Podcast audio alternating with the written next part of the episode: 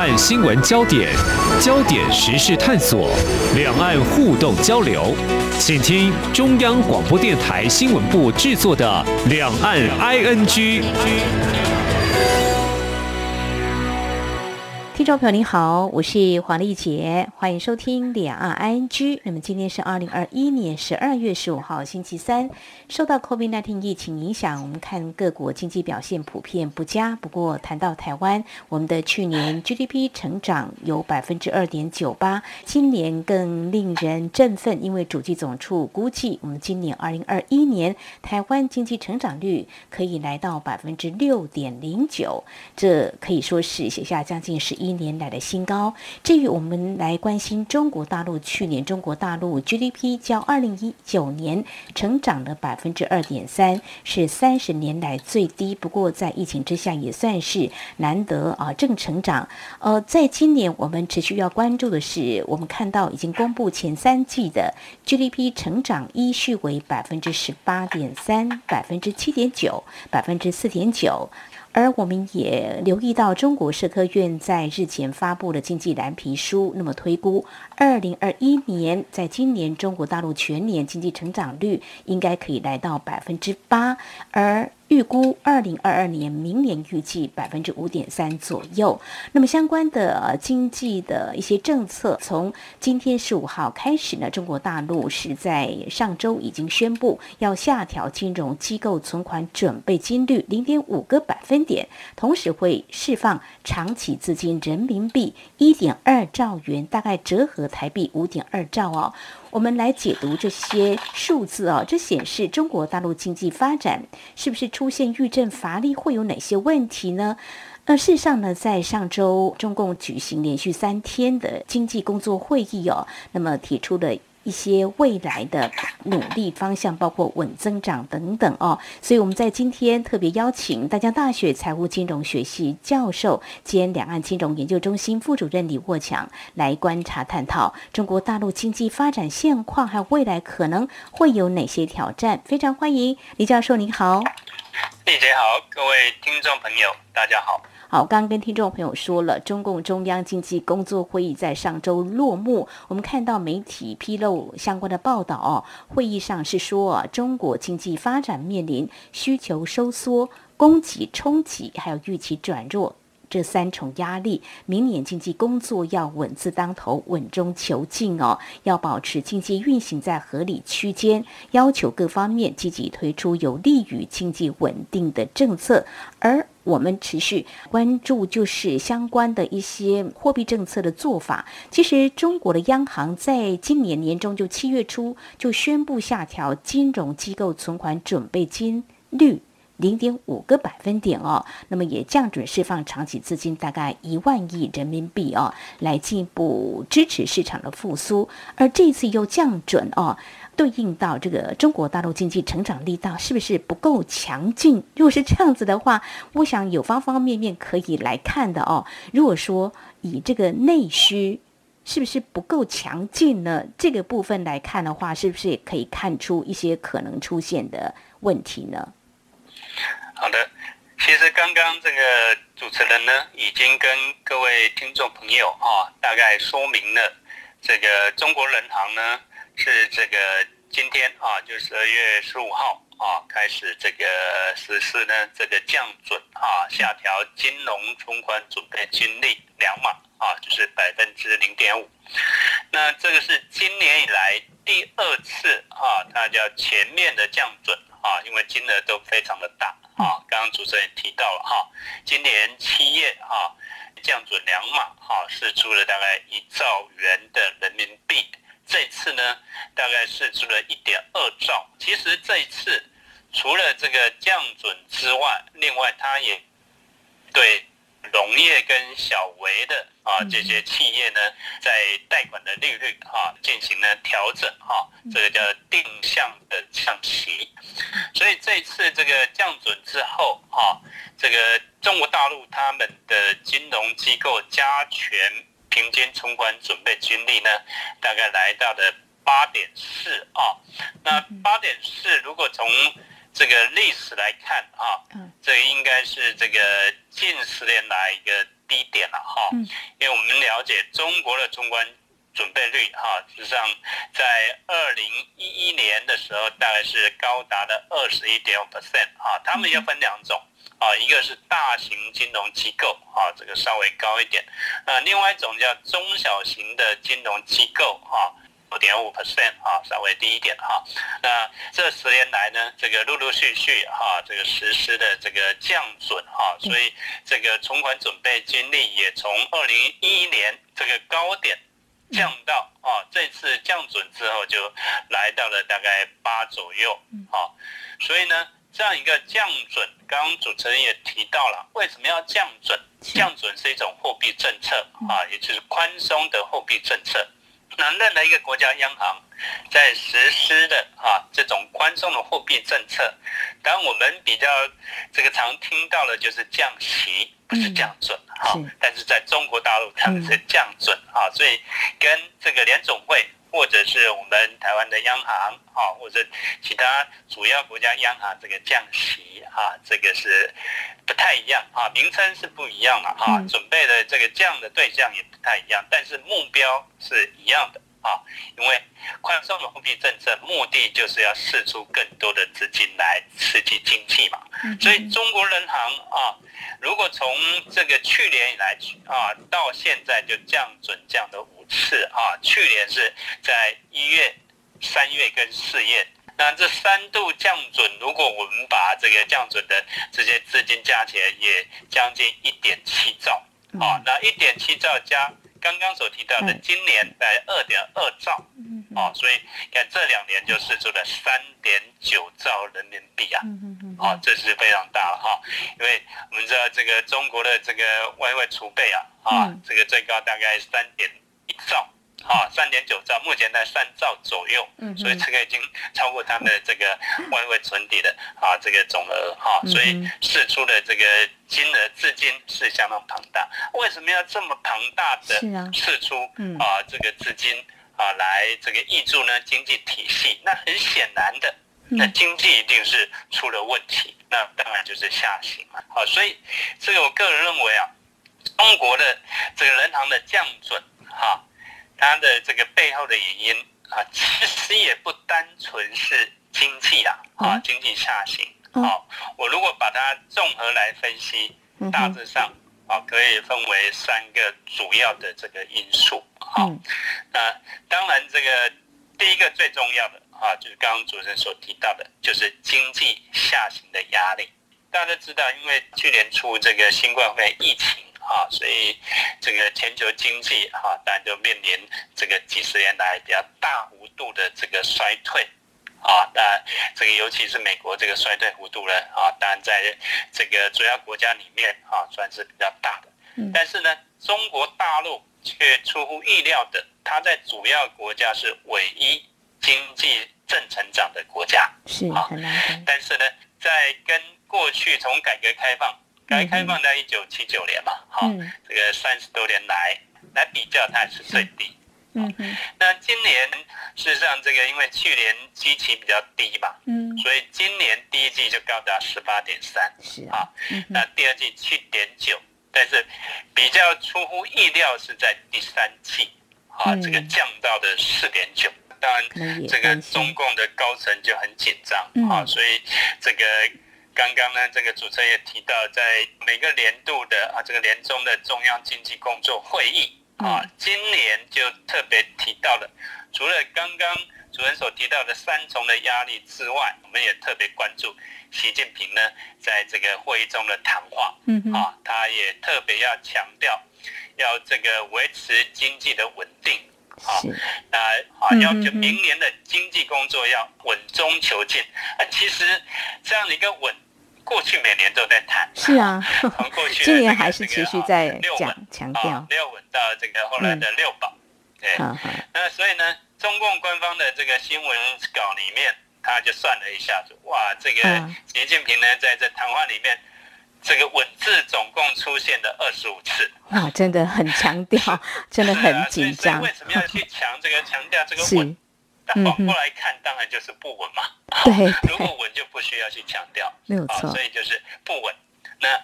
当前经济不稳，好，所以我们要尽力的维稳啊。嗯那嗯这个除了习近平的这种强调维稳之外，这个国务院总理李克强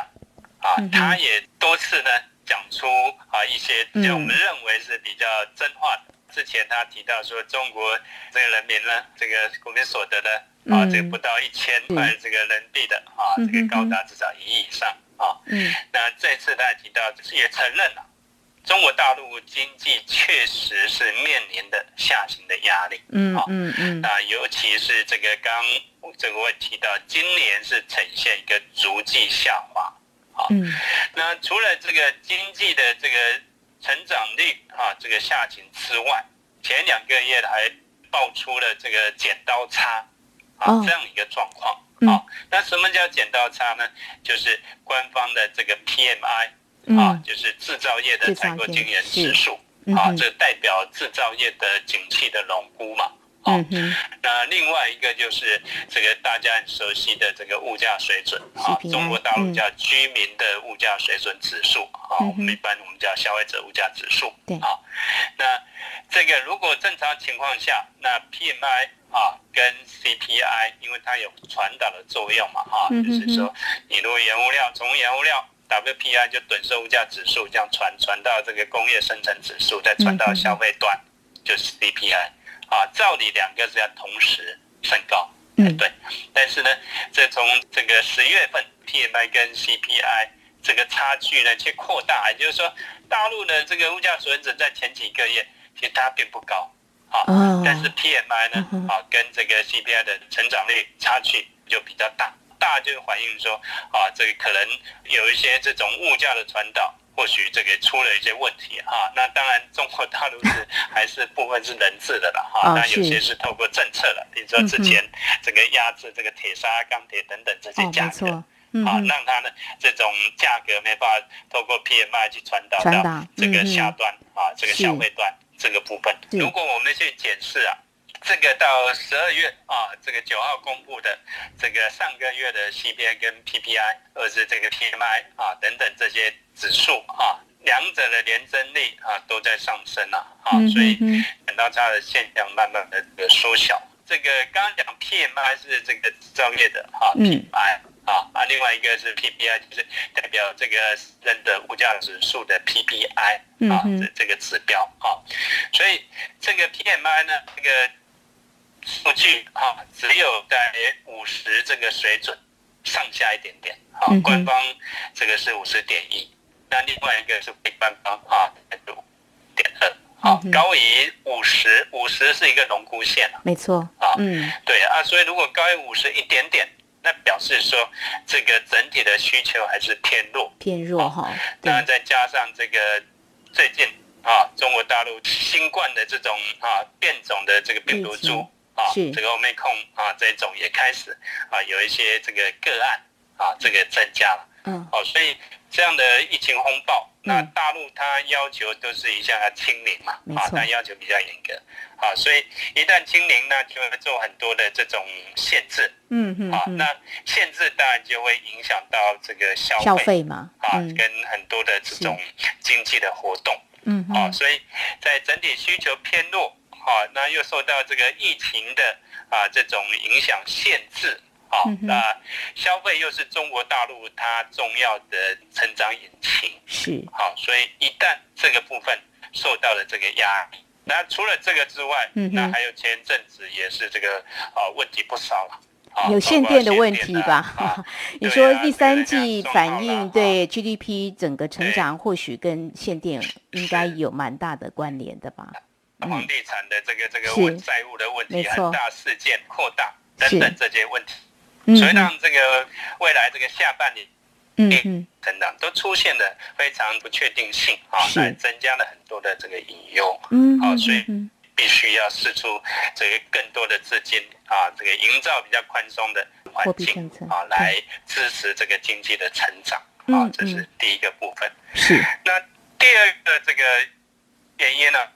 房地产，嗯，恒大集团对，那他又面临到两难的问题 啊，所以工作会议啊，他也特别提到的这个房住不妙嘛。对哦那房住不妙，事实上已经很多年了。嗯哼，房子是用来住，不是炒的。关注这个 议题也很久了哈，应该是最早是从二零一五年底的中央经济工作会议啊，他当时就这个提出要这个去库存啊，是，然后隔年呢就强调了房住不妙，嗯嗯，然后二零一七年又提出了长效机制构想，二零一八年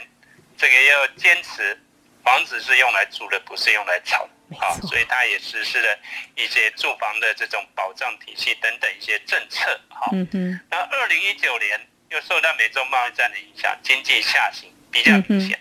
啊，所以那一年的会议，他也继续强调房住不妙。啊，但是呢，他并没有把这个房地产作为短期刺激经济的手段。哈，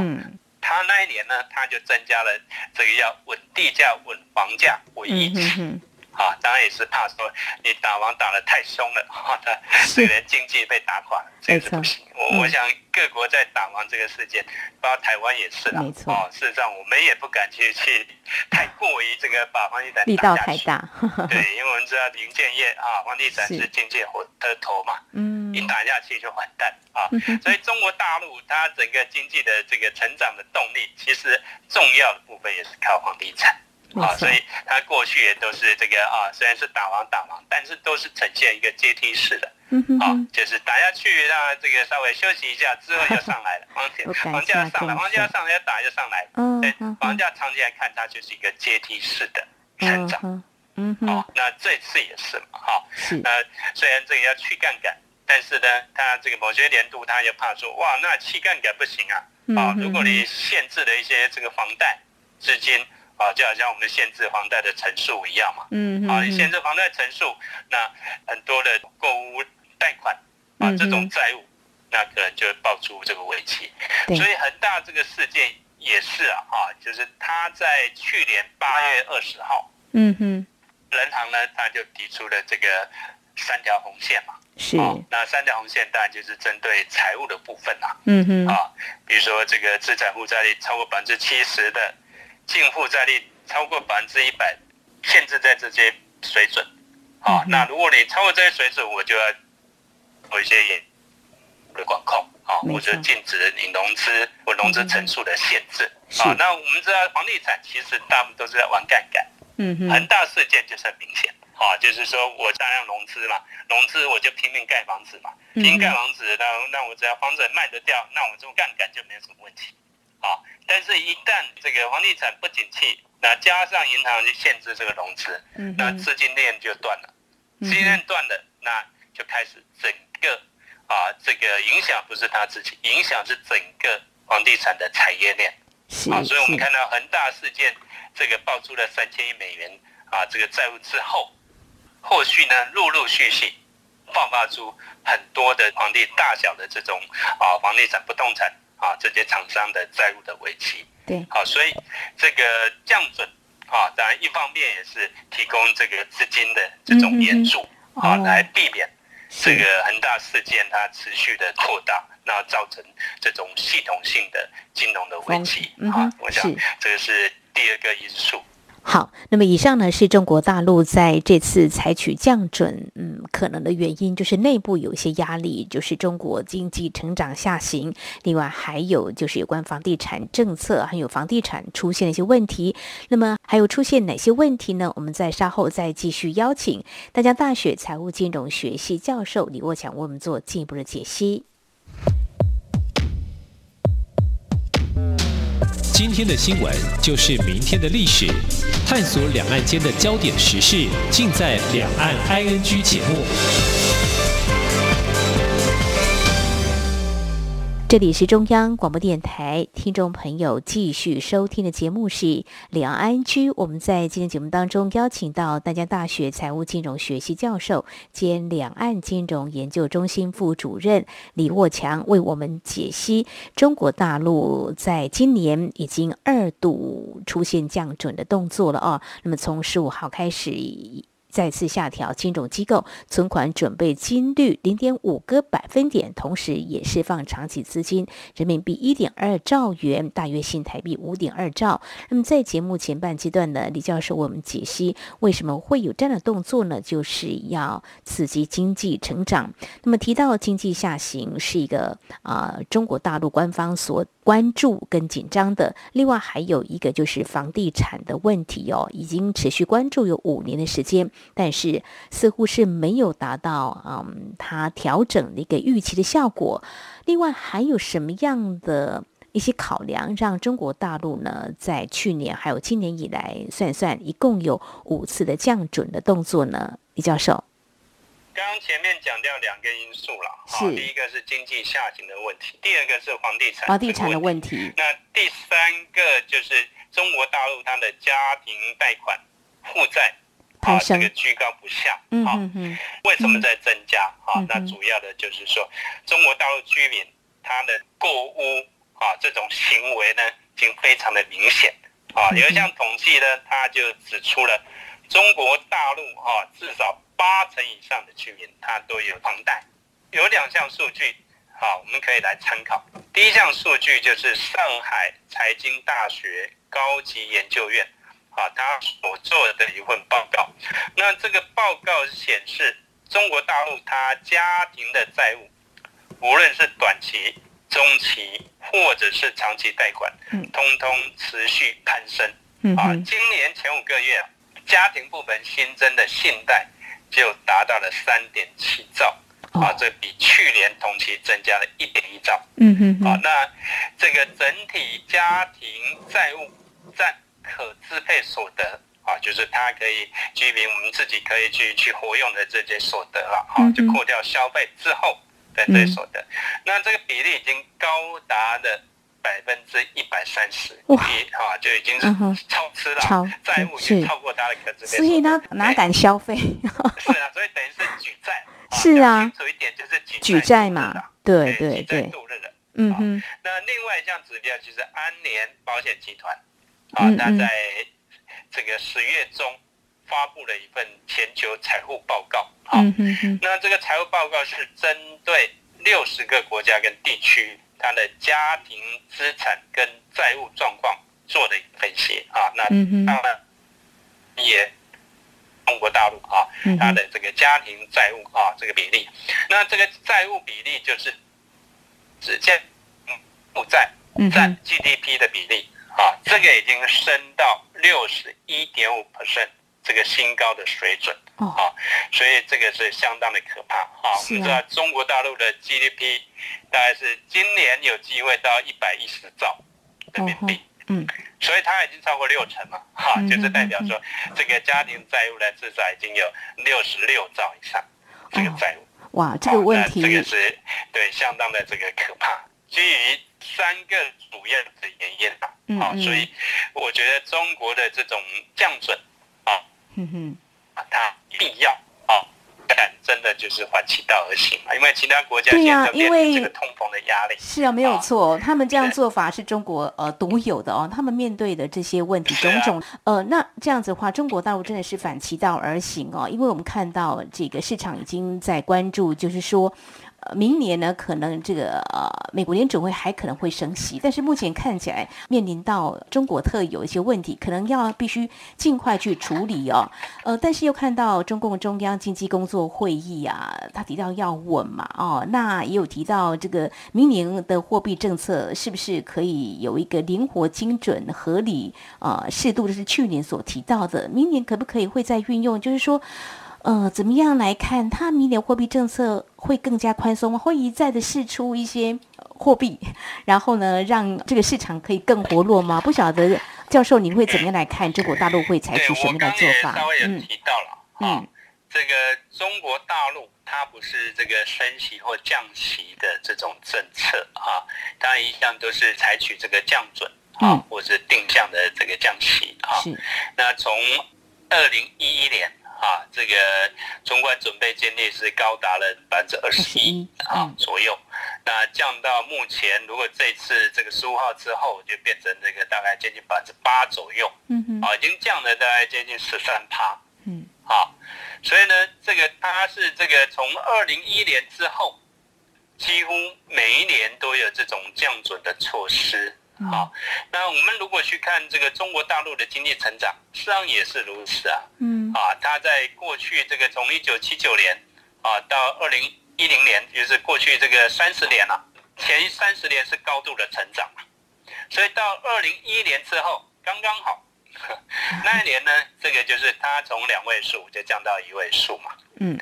啊，所以经济慢慢的不像过去这种高速成长，就是进入到一个中速的成长。